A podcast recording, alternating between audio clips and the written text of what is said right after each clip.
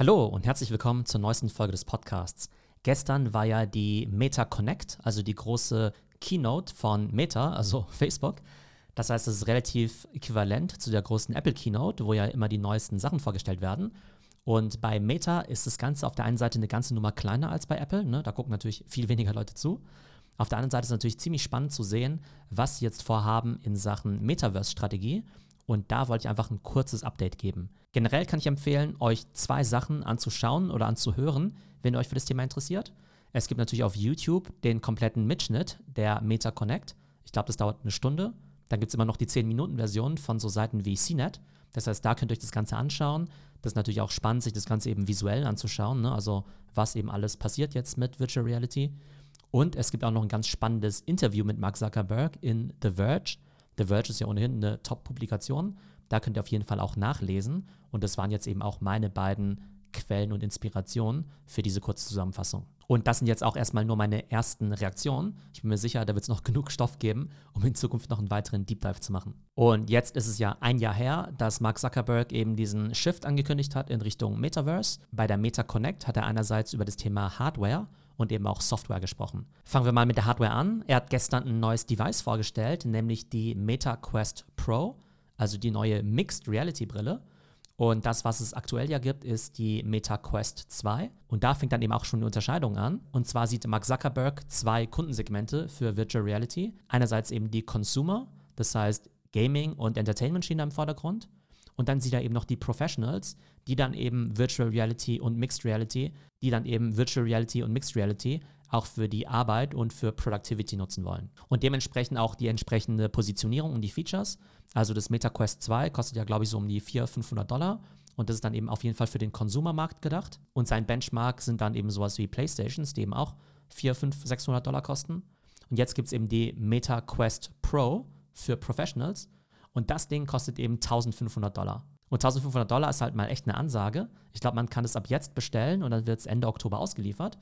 Und ihr werdet heute natürlich viele Schlagzeilen lesen, von wegen, naja, 1500 Dollar, damit kann das Ganze ja nicht Mainstream werden. Und das ist auch total richtig. Und ich glaube, hier passieren zwei Dinge. Auf der einen Seite sagt Mark Zuckerberg, naja, das soll ja auch kein Mainstream-Device sein. Dafür gibt es eben MetaQuest 2. Und auf der anderen Seite glaube ich, dass halt in diesen neuen Devices tatsächlich so viel neue Hardware drin ist und so viel Forschung und Entwicklung drin steckt, dass man das Ganze gar nicht so wahnsinnig günstig produzieren kann. Und dann haben wir auch noch das ganze Thema mit den Stückzahlen.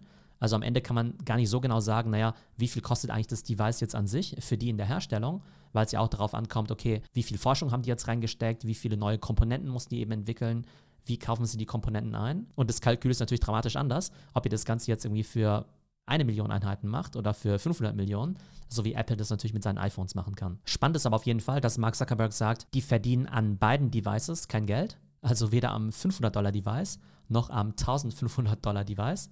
Das heißt, denen geht es darum, dieses Ökosystem jetzt eben zu schaffen. Und gerade für MetaQuest Pro wollen sie jetzt natürlich auch Developer an Bord bringen, die jetzt eben dafür auch entwickeln sollen. Und das ist natürlich schon hart, wenn man sich überlegt, naja, selbst mit 1500 Dollar pro Unit können sie eben kein Geld verdienen. Und wenn ihr euch mal überlegt, wie viel Geld Apple mit Hardware verdient, dann ja, wird es natürlich spannend sein zu sehen in Zukunft, wie Meta eben Geld verdienen möchte. Ob sie sagen, okay, wir wollen mit Hardware und Software Geld verdienen ob es dann eben primär Software sein wird, ob sie sagen, hey, wir wollen eigentlich nur einen App Store bereitstellen und dann eben mit dem App Store Geld verdienen. Und ich glaube, alle diese Modelle sind valide. Nur bei Apple ist es ja so, die verdienen einfach überall Geld.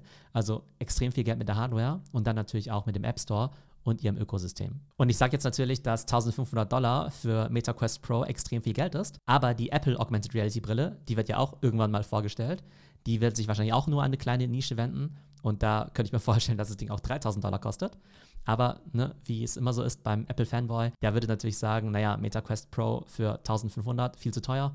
Und wenn dann die Apple-Brille rauskommt für 3000 Dollar, würde man sagen, ah ja, komm, das geht doch irgendwie. Also darauf könnt ihr euch dann schon mal einstellen, wenn ich über die Apple Augmented Reality Brille berichten werde. Vielleicht noch hier eine Unterscheidung. Es gibt ja Virtual Reality, Mixed Reality und Augmented Reality.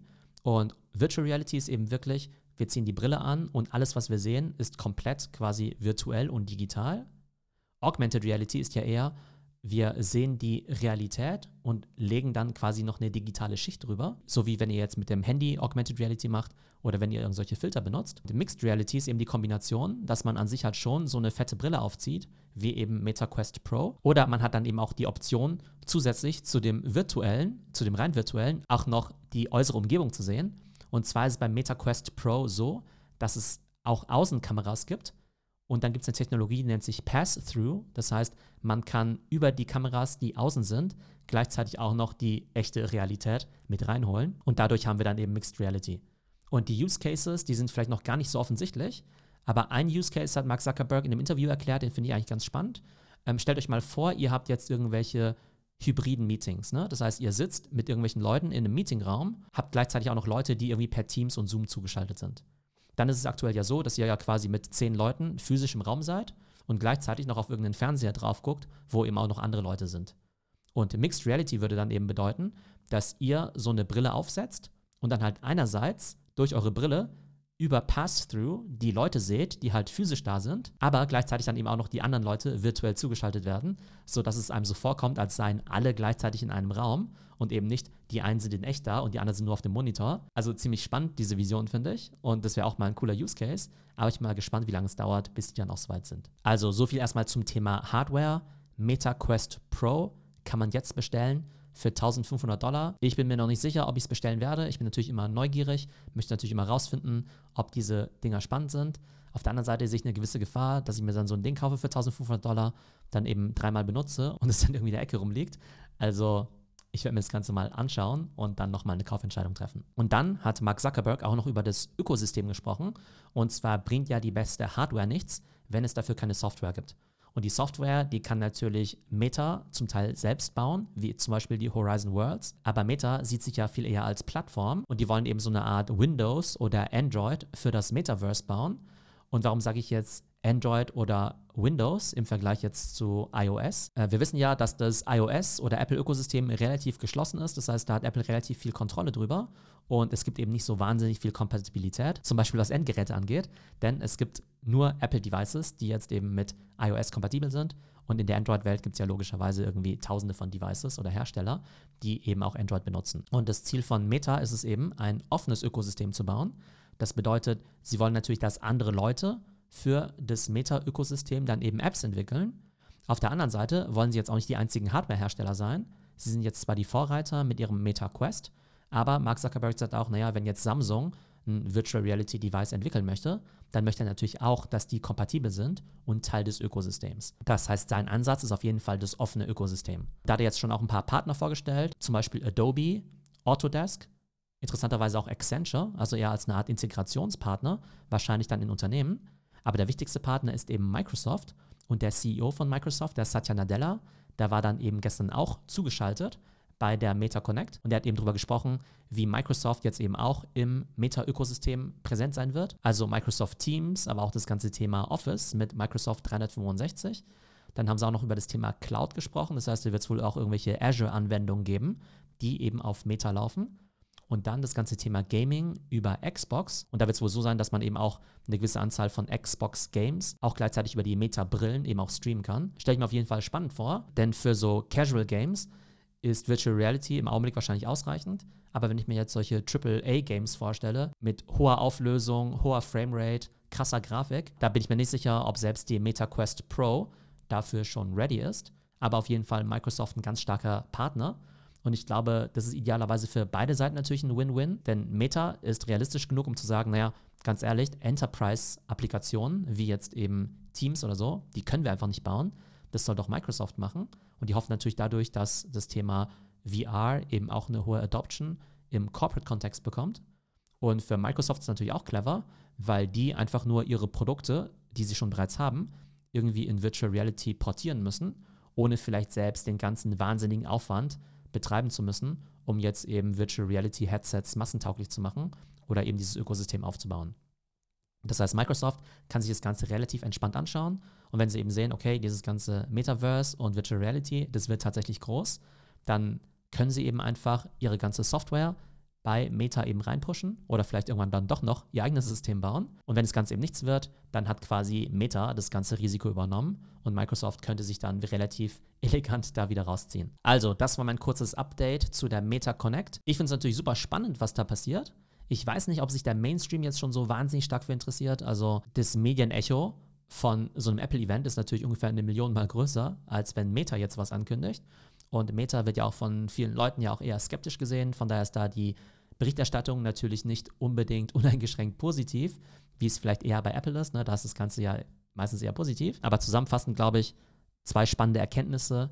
Einmal auf der Hardware-Seite, wir haben eben Meta Quest Pro für 1500 Dollar als Mixed Reality Headset, also nicht nur Virtual Reality, sondern Mixed Reality. Und die Zielgruppe sind dann eben auch Professionals, die dann eben auch wirklich damit arbeiten sollen und nicht nur Entertainment und Gaming, denn dafür gibt es Meta Quest 2.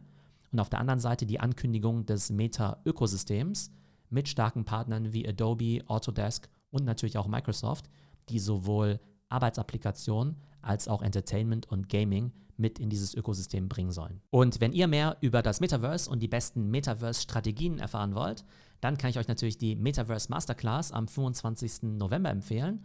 Und zwar geht es wirklich darum zu verstehen, wenn ich jetzt eine Brand bin, warum sollte ich überhaupt ins Metaverse gehen? Geht es eben darum, die Gen Z zu erreichen oder die Millennials? Und welche Einstiegsoptionen gibt es denn da?